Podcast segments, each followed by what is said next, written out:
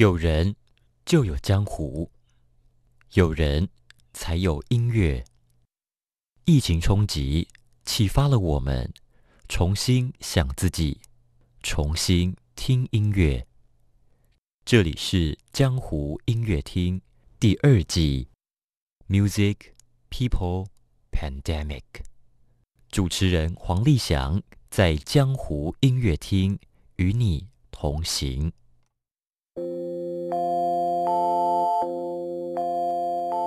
当人与音乐相遇的时候，灵魂可以飞上天，那是多么可遇不可求的啊！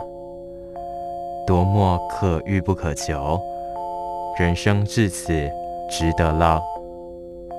我们在江湖音乐厅聆听林老师一生与音乐的奇遇故事。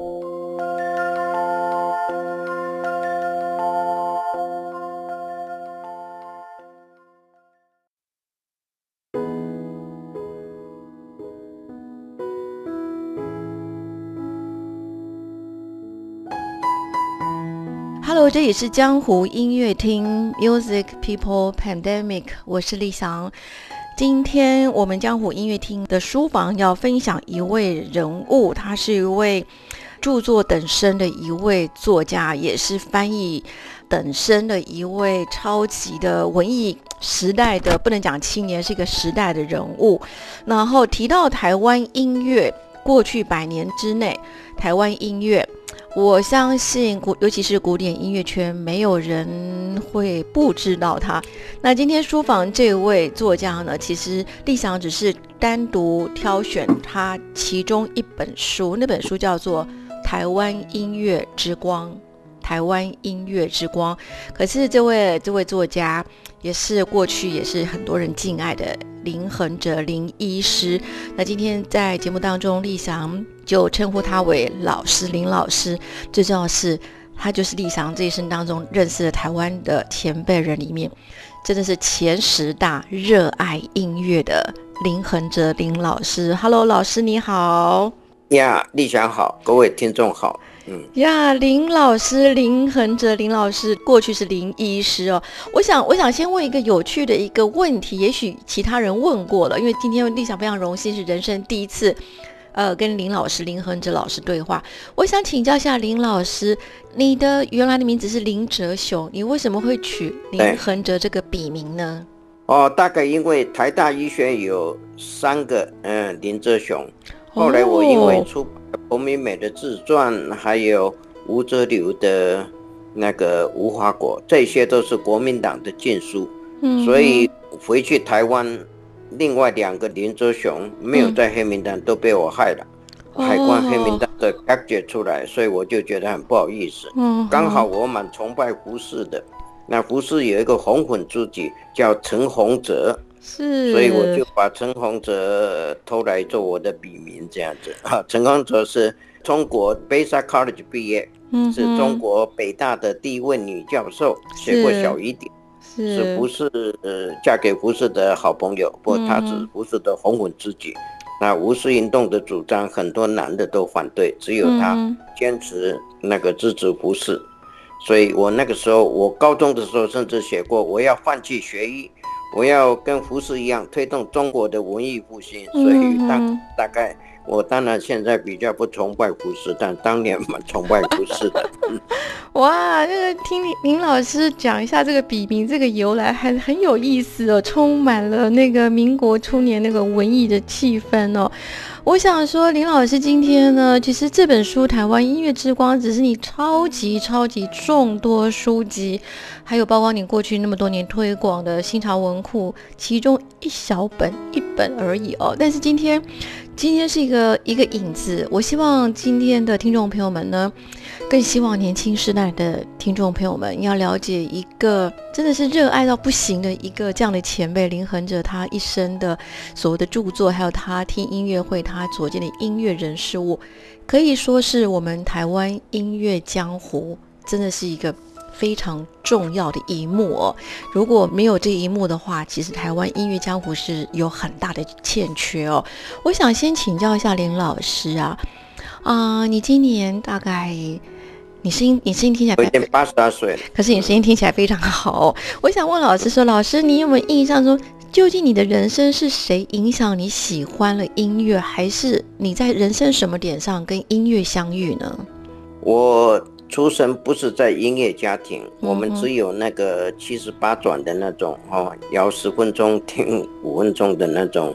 呀，所以我不是出生在音乐家庭，虽然我的祖父是宜兰第一个老师，听说他在学校 也有在教钢琴，但是我在家里从来没有听过他弹钢琴。我第一次接触古典音乐，初中毕业那年，我在宜兰中学出有一个宜兰大专校友会来举办那个唱片欣赏会，他放的贝多芬第四交响曲啊，那我听了就说，哎，这个就是我想听的音乐。那高中我因为考上建中，我的舅舅住在建中附近，考上建中。那美国新闻处对我影响很大，我在那边第一本传记是格西温的传记啊。哦，那个哦，美国作家格西温的传记，然后看了罗曼罗兰的贝多芬传，那个傅雷翻译的，然后又看了他的约翰克里斯多夫，然后那边有波士顿交响乐的 Kosovsky，。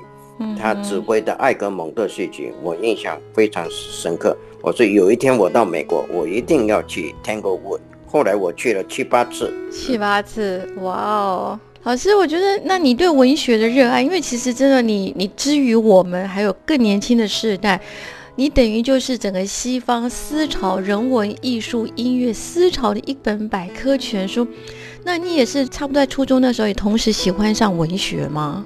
你看我在初中时代，大概就看了那些《战争与和平》啊，哦，原是这些。但初中受的三个作家的影响，林语堂《生活的艺术》那本影响我很深。然后读胡适的《文存》哦，然后梁启超的《饮冰式文集》，这三个人啊，我初中的时候受他们影响蛮大的。那跑到建中去的时候。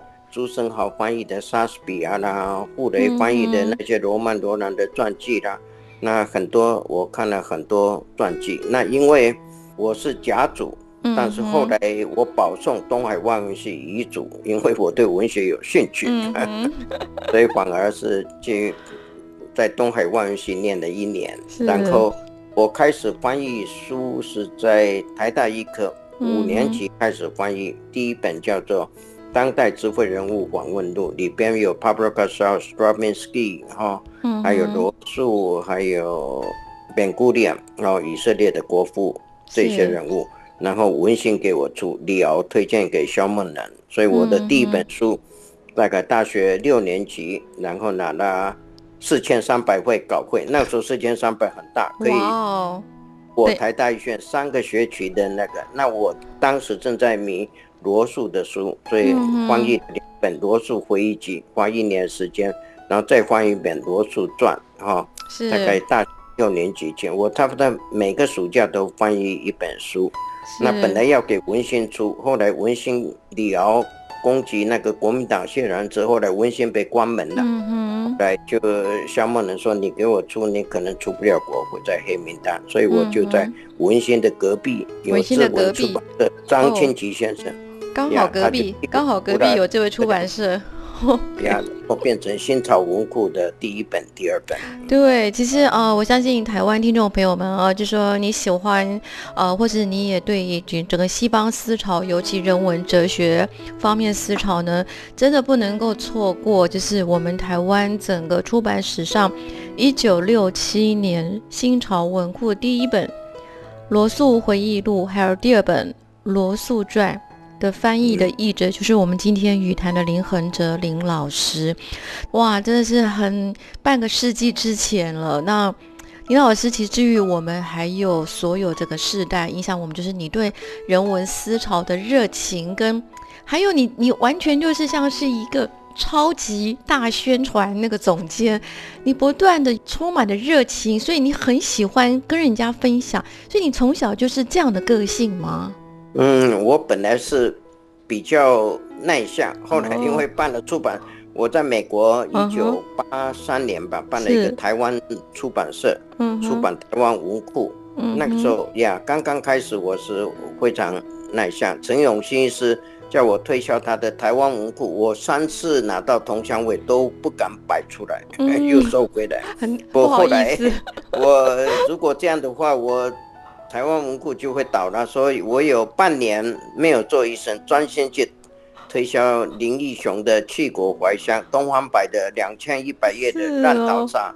后来我卖了两万块的书，那我的出版社就稳定下来，总共出版四十二本啊，很多早期都是国民党的禁书，嗯，所以连我爸爸去世，一九七七去世，我都不能够回去台湾这样。哇，回首这半世纪以来，真的是有风有雨哦。就是我们整个台湾音乐界、台湾音乐江湖，真的要感谢有这位真的是上天诸神派来给我们台湾这个国家一个这么可爱、当初内向却是那么如此热情的推广，然后呃以身作则，又又下来翻译，然后自己写，然后参与音乐会的全部的人事物。所以今天呢，其实林老师林恒哲老师这位作家，这位台湾真的了不起的一个人文音乐旗手，他的著作还有他推广东西太多了。但是今天立翔特别在台湾音乐江湖选这本《台湾音乐之光》，这本只是一个影子哈，听众朋友们，这本真的只是一个影子，《台湾音乐之光》，因为台湾音乐的江湖有这么多的光芒，真的要感谢我们今天语坛来宾林恒哲林老师。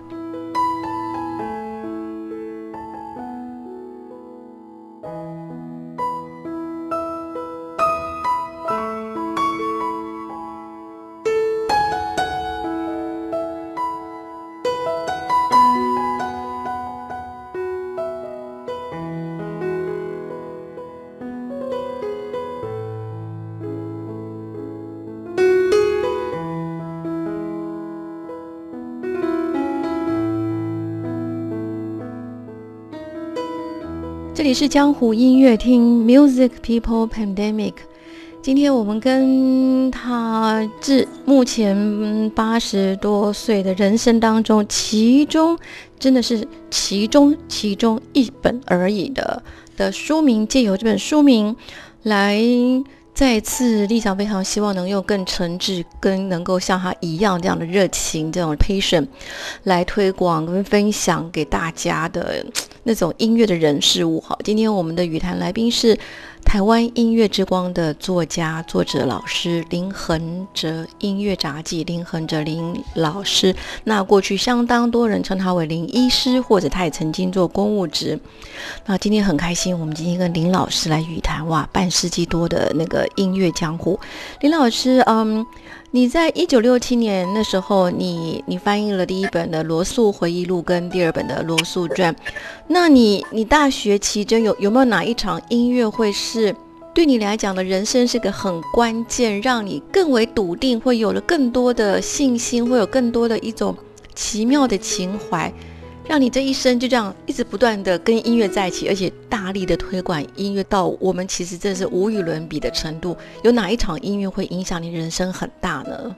就一九六零，大概四月，我在东海外文系念一年级的时候，坐了七个小时的交通工具，好不容易到中山堂买了一张黄牛票，二十块钱变成七十块，然后订 Boston Symphony，Charles c h 有名的指挥，Charles c h 指挥。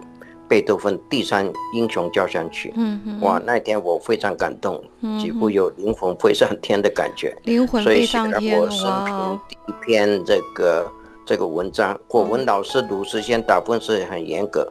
我跟那个杨牧，杨牧是历史系，我外文系，但我们两个国文同班，平常我都输输给他，但这篇文章老师给我打九十分，肯定是赢杨牧的，所以我很得意，所以后来就给我信心，说我可以做音乐，嗯，音乐评论家，所以这一场是奠定我终身喜欢音乐的。我老是想说，哎，有没有机会再体验到那种灵魂飞上天的感觉？嗯，但是不是每一场音乐会都有都有这种效果。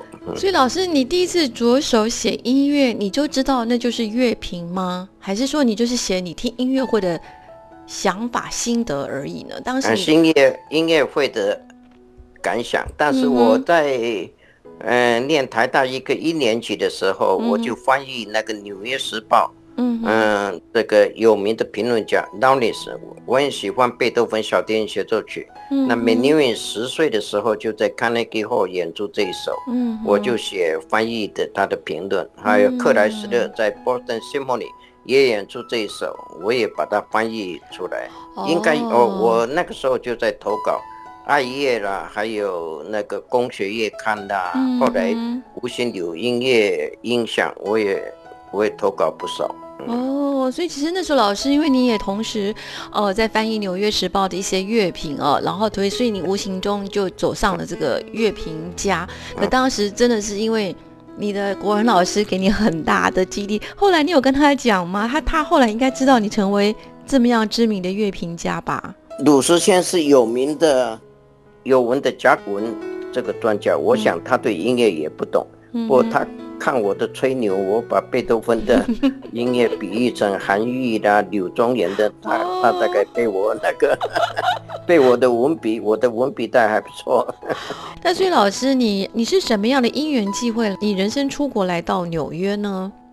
哦，我是我主要那个 Rubinstein 有一次去日本，嗯，后来要来台湾，那说你们有没有单位？无线柳州我们只有雅马哈，没有单位。嗯，那 Rubinstein 他说 I never heard Yamaha，那个时候雅马哈没有那么有名，他就不来了。哦，那我就默默发誓，Rubinstein 你不来台湾，好吧？那我就我去找你。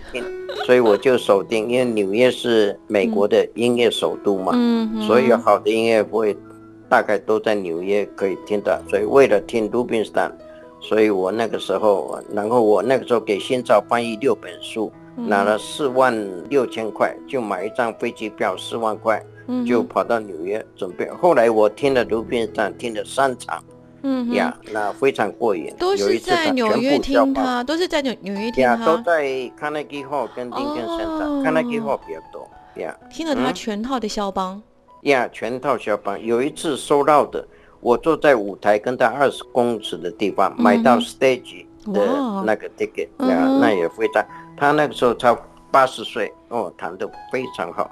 你有跟他说？有一个缺点，听完了他以后听别人好像就没有那么有味道。那他音乐会结束完，你有跟他说，鲁宾斯坦，我来纽约找你了。嗯，卢宾斯坦，我大概那个时候我很喜欢，像卢德舍根来台湾的时候，我有请他签名，但现在都不要跑到哪去。好像卢宾斯坦，我应该有叫他在节目单上签名，就就这样。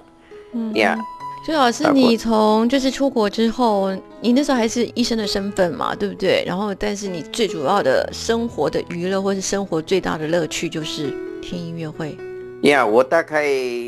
在做 intern 非常忙，大概一个礼拜要两天要值班，差不多一百个小时。但是我他们笑我说，我两天在 Lincoln Center Carnegie Hall 值班，两天在医院值班，嗯，大概平均一个礼拜总会去听一场音乐会。呀，是是。刚刚开始非常苦闷，我七月去，到九月底才有音乐会。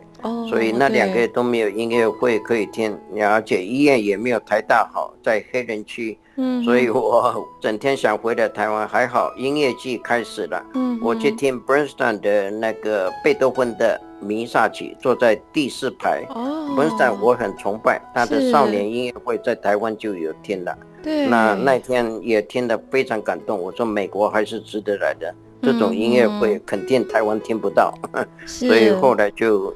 继续这个留在美国，有时候一个礼拜就听到 Horowitz、Rubinstein、Rudolf Serkin 三个大师的这个演出，嗯呀，所以那个时候音乐生活非常丰富。音乐生活一丰富啊，医院的那个苦闷苦恼就小事情了。哇，你真的是好了不起，而且老师你非常的幸运。我相信现在听众朋友们当中有。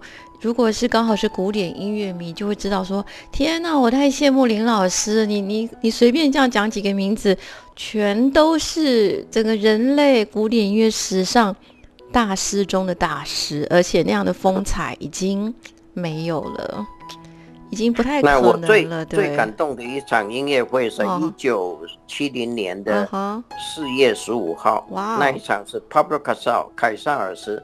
在 Lincoln Center 指挥全世界一百个 cellist，他们从日本来，从南美洲，从美国，世界各国来。他们说一辈子能够有一次在 Pablo Casal 指挥下能够演出音乐，他们人生就值得了。那一天哦 r u d e r s e r k i n 演出是。被动皇帝钢琴协奏曲，Stokowski 这个指挥也非常精彩。下半场 Pablo Casal 出来，十点钟他一出来，哇，全场两千个听众全部站起来。哇！那一天差不多是文化界有名的卡拉扬也从欧洲来的，布斯坦也来的，亨利莫哦，雕刻大师夏加尔，绘画大师啊，一大堆名人全部来了。然后 Pablo Casal 我也非常崇拜他，平常都是音乐会玩的大家拍，这一场是他一进来就全体站起来呀，然后我好像看到了一个伟大的人物。对后来他指挥他的作品《萨丹娜》，指挥两次啊，那当然很感动。最后他会演出他的《百鸟之歌》。嗯，我在纽约十年听了五百场，唯一流泪就是这一场。哇，难怪你印象好深哦。一九七零年四月十五号，在林肯森的啊，帕布克特指挥全世界一百个。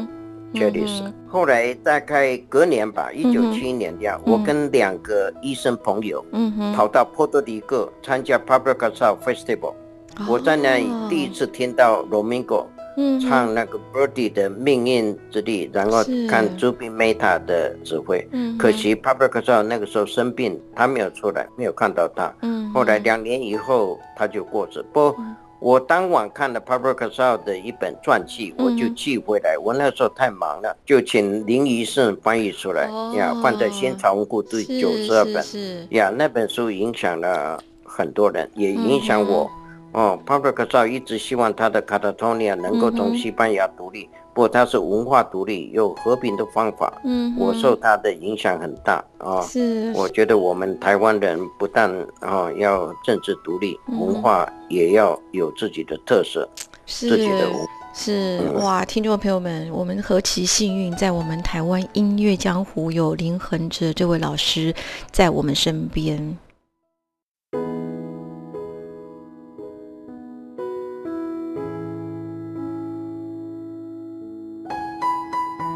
这里是江湖音乐厅。今天我们江湖音乐书房要推荐一本书，第一本书，今天的第一本书叫做《台湾音乐之光：林恒哲音乐札记》。林恒哲亦师林老师，林老师，呃，因为在你笔下的人事物实在太多太多太多了哈，我就觉得一百个小时或一千个小时都访问不完。但是我们今天抽出其中一位人物，这位人物呢，这位前辈。他已经到天堂十六年了，然后他跟你一样，就是在世的时候呢，也是作为一个默默的推广、介绍、帮助、支持无数的古典音乐家、古典音乐人事物。那。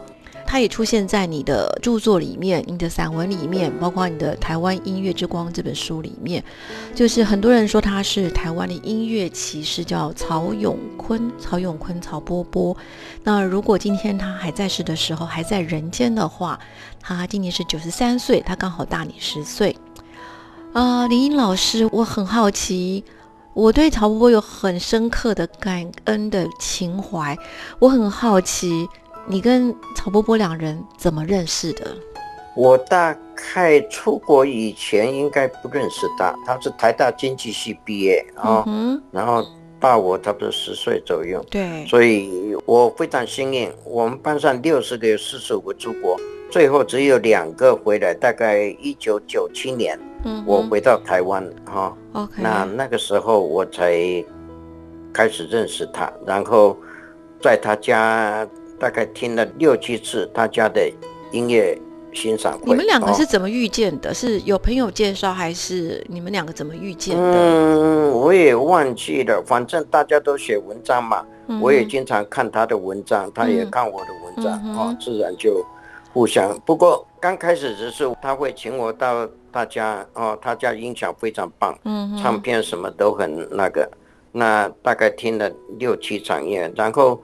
他的学问非常好，他会把每个曲子都简单的把它的精华讲出来，嗯然后作曲家背后的那个意义他都知道，而且他是一个生活的艺术家啦，他对哲学、文学、艺术啊、旅游、美食都很有兴趣。老师你也是啊，林老师你也是啊，我说你也是生活的艺术家。哦，文艺文艺复兴人，就是文艺复兴时代那种百科全书派啊。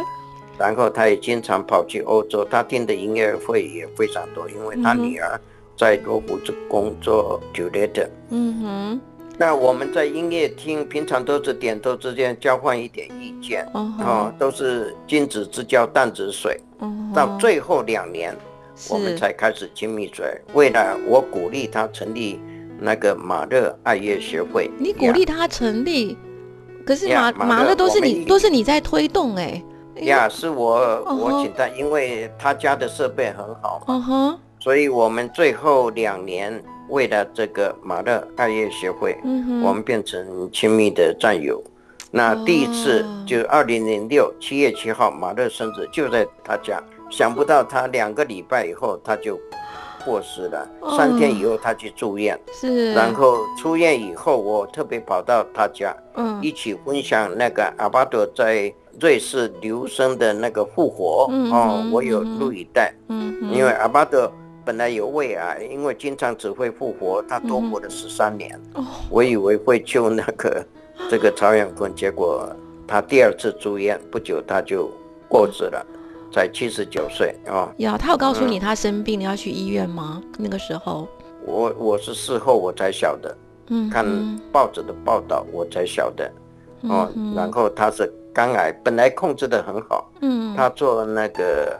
肝癌的治疗本来效果大概半年前他去埃及玩了，太累了，嗯，跟这个有一点关系呀。所以林老师，马勒协会爱乐协会在二零零六年七月七号马勒生日那一天，好，就十六年前第一次成立。对，十六年前马勒生日那天，你号召了台湾几位热爱狂爱马勒的。同好们在曹波波家、曹永坤家共同要成立这边了。然后大概持续只一年一次生日的时候，嗯，我从来没有替我父母做生日，只有替马克做生日。哎呦，你这句话。然后到大概二零一零年的时候，是有一次跟曹伯伯的太太，嗯，我们在那个国家夜店咖啡店见面了。嗯他说你们，他鼓励我们把马勒学会扩大。说哈变成一个正式的组织，然后每个月举行一次哦，马勒的这个讲座，我们现在已经举行一百场了，好惊人哦！刚刚开始，我做创会会长做了一年，然后有一个 Otto 赖永和的儿子嗯，是，他口才很好，他大概做了半年，后来我去胡伦社演讲，嗯碰到一个建筑师。邵伯勋，哎，邵伯勋对。他是现任的会长，他做的很好。他本来他因为买了我的传记，所以开始对马勒有兴趣。嗯哼，那他很能干哦，他学建筑的，是那也很喜欢音乐。后来他一直做到现在，做得很好。所以一个月平均我们一一年办十场那个马勒文化讲座，请这些专家来那个演讲，然后。他会带我们出去到留声瑞士留声听马勒第八，总共两三次，然后三多的话去了四五次，嗯，然后巴黎也去过杜达美马勒第三，哦，然后柏林爱乐厅我们也去过两三次，一面玩一面一面看建筑，一面听音乐会，也蛮 enjoy，很 enjoy。所以其实林老师，你也是一个超级的生活艺术家。你刚才说曹永坤、曹波波是那个文艺复兴风格的生活艺术家，你也是文艺复兴风格加嗯纽约风格，我可以这样说，纽约风格的，就是行动力非常强的一个生活艺术家。但是我没有他的财力的，所以他他收集两万张那么有系统的收集，就把钢琴透啊钢琴捐给国家音乐厅。他的法教里，他的法教里声音很好，是，所以陈宏欢、陈碧仙还有陈义香他们都很喜欢到他家举行家庭音乐会。所以林老师，你二零一零年在两天院碰到曹妈妈的时候，那个时候是在处理呃曹波波所有的呃视听东西捐给两厅院的时那个那个时候吗？可能是，可能是那个时候呀。那你是说，那可是曹曹波波的书是捐给了哪哪个学校？捐给北医大，北医大差不多一两千本，两三千本书。呀，我也偶尔我也会到北医大去看他收藏的那些书，嗯，所以我很怀念他的。嗯。因为在林恒哲林老师所有的那个著作里面，说很多都主要绝大多数百分之九十九点九都是描述音乐家、音乐人。那但是其中有一位很特别的一位故友，就是也是我们常常说的，我们会尊称他为台湾音乐骑士曹永坤先生，我是称他为曹波波。所以那时候知道说，嗯，曹波波跟林老师这样的一个缘分，在他人生最后两年七月七号成立之前那个缘分。其实还蛮感动的，就是说，那嗯，我想问一下林老师哦，就是说，呃，马勒是在你人生什么时间点，他的电流这样通到你的身体里面，让你灵魂冲了天，让你这么一生这么热爱着他？呀，我在初三的时候听了贝多芬第四交响曲唱片欣赏会，我就爱上嗯贝多芬，但马勒出国以前从来没有听过他，嗯，而且文心杂志也没有。介绍过他，我根本也没有听过他的音乐，是，所以我这出国六八到七八，我在纽约十年，应该听过马勒的交响曲，但是那个时候对他认识不深，是。我应该听过 Rolling Major、伯纳海定跟马勒第四、第九，嗯，只在日记上有写，但是后来就忘掉，没有什么印象，是，后来搬到洛杉矶这边来的，一九八六，小泽征尔带 Boston Symphony。来这边舍利特婆婆明号线的演出《马勒复活》那一场，我又非常感动，又灵魂飞上天。特别是最后一个乐章呀，同一年我听了三场《马勒复活》，Simon White 指挥洛杉矶爱乐，还有那个 Isa Peterson 哦，芬兰指挥也指挥。我三我听了三场《马勒复活》呀，我就对他。投降了，认为马勒是贝多芬以后最伟大的交响曲作曲家。是，哇，我觉得那个林老师，你的描述“灵魂飞上天”，真的是你这个人的灵魂，你有一个独特的频道。上天知道你非常的太爱音乐，所以其实上天给你一个很独特的频道，跟这些音乐人事物通上电，可以让灵魂飞上天。哇，听众朋友，们我们听到林老师讲灵魂飞上天，哇，是不是非常的羡慕与嫉妒？我们休息一下，再来跟林老师聊。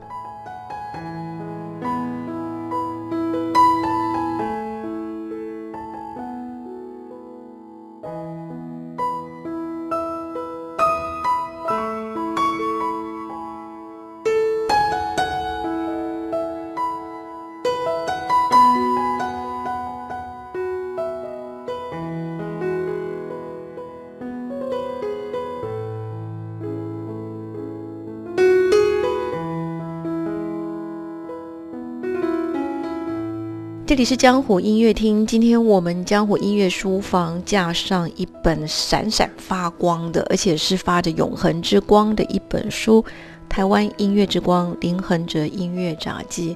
今天我们语坛来宾呢，是受到我们哦海内外所有的爱乐人、音乐人敬重跟哇，真的是不能没有林林恒哲林老师哦。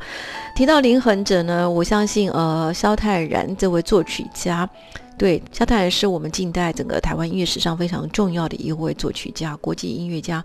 但是如果没有林恒哲林老师的生花妙笔，如此的热情积极的帮他整理这么多东西，然后在去年的十二月四号又又在发行《东方浪漫大师萧泰然》。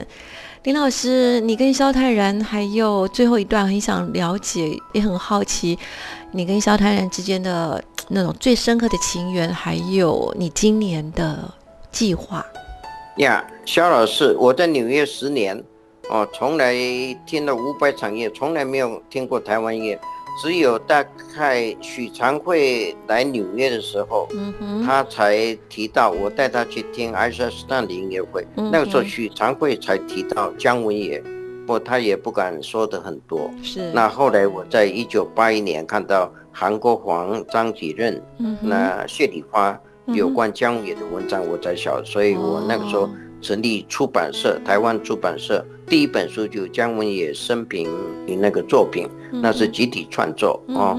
那我也花了六个礼拜写江也在中国、日本、台湾音乐史上的地位。嗯，那后来不久哈，我很幸运，我十年以后，一九七八搬来洛杉矶，嗯，然后萧泰然跟许培荣在一九八二八三举行三千人音乐会，在 Orange County 的 Crystal Cathedral，是。那那一场音乐我非常感动啊，有系统的介绍台湾乐，从江文也的陈世之、郭子燕啊，李全生、许长惠啊这些。我才知道，哎，台湾音乐传统这么美，我以前怎么都不知道，嗯，所以我就变成萧泰然的好好朋友，嗯，所以我那个时候我就鼓励，我好像我我的第六感还不错，嗯，我就想鼓励萧泰然写出那个《巴林肯切斗》，因为我认识胡乃岩跟那个林兆亮，他们可以把它 promo。不过萧泰然那个时候非常谦虚。他说：“我只能写三五分钟克莱斯勒式的那种小品，没有办法写三十分钟。”巴林肯觉得，后来他学到老，活到老，四十八岁的时候，又在 Cal State L.A. 去进修现代作曲法。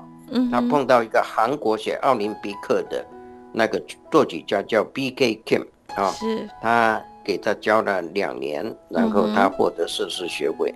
还有一个他的老师，一个匈牙利也很有名，叫 Stern 哦，是他的钢琴老师。嗯呀，那肖泰然就重新就把现代的这个作曲手法重新 review 一遍。所以后来有一次，我是小儿科医生到 John Hopkins 开小儿科会议，刚好那天林昭亮在 Kennedy Center 演出。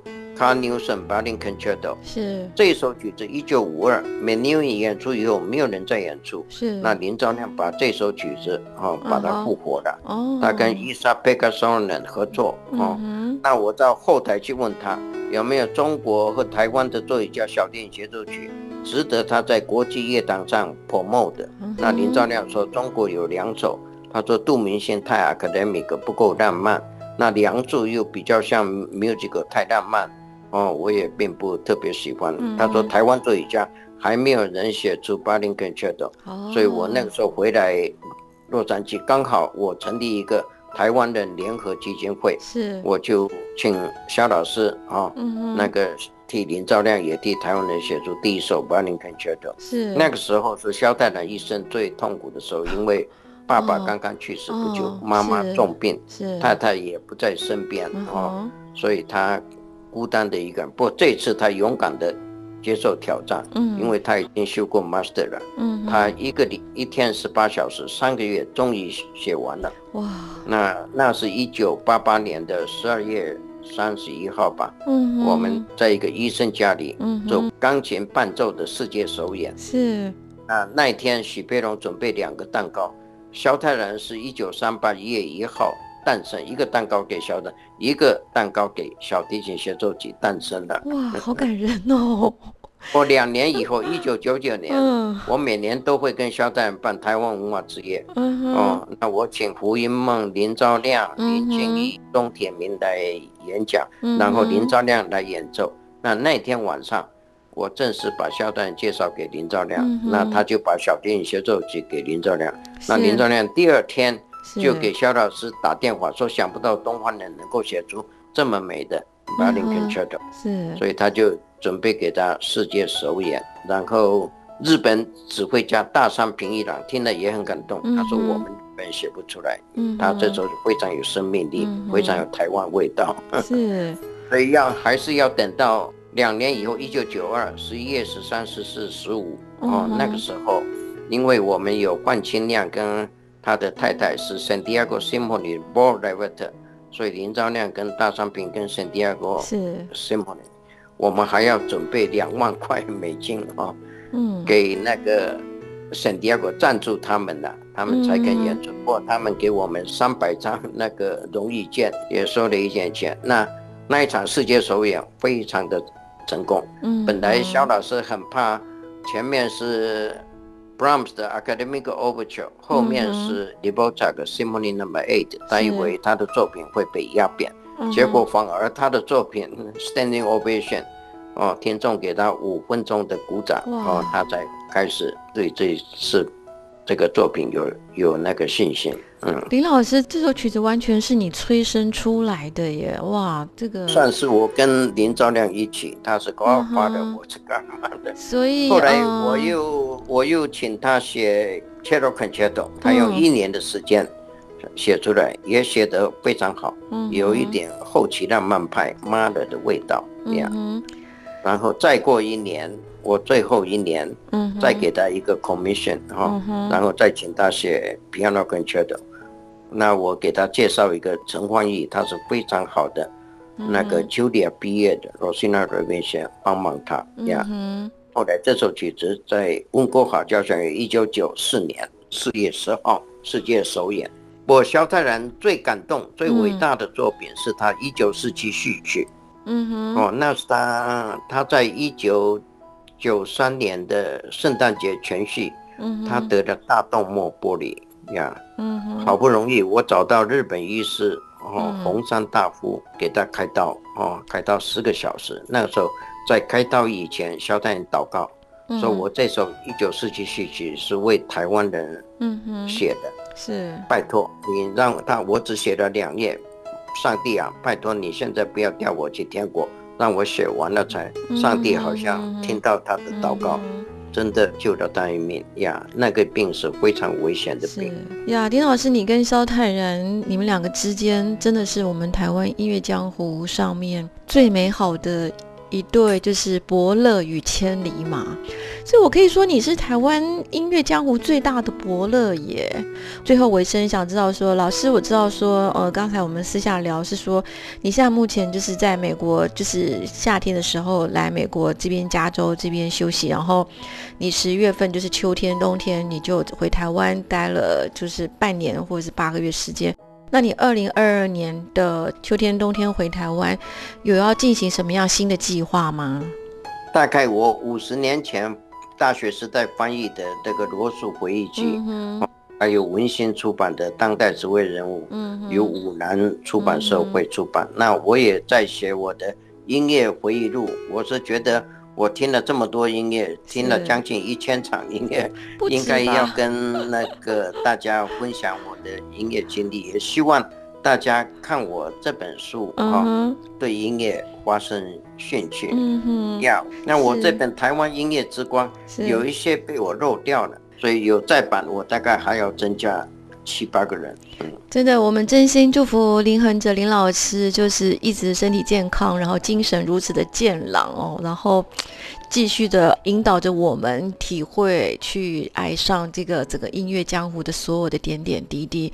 所以，我们今天台湾音乐之光林恒哲音乐杂技林老师，今天是我们非常非常荣幸。的语坛来宾，非常谢谢林老师，也祝福你一定要顺利、平安、健康当中。然后，谢谢你的访问，不会不会，听众的收听呀。我我相信听众朋友们当中一定有你的知音，然后就说哇，今天听到林老师健康又如此温暖的声音，一定非常的开心。那也祝福全世界所有听到我们的声音，听到林老师这么动人的音乐人生的分享，也祝福你们一切都要平安当中。拜拜。本节目由文化部影视及流行音乐产业局指导播出。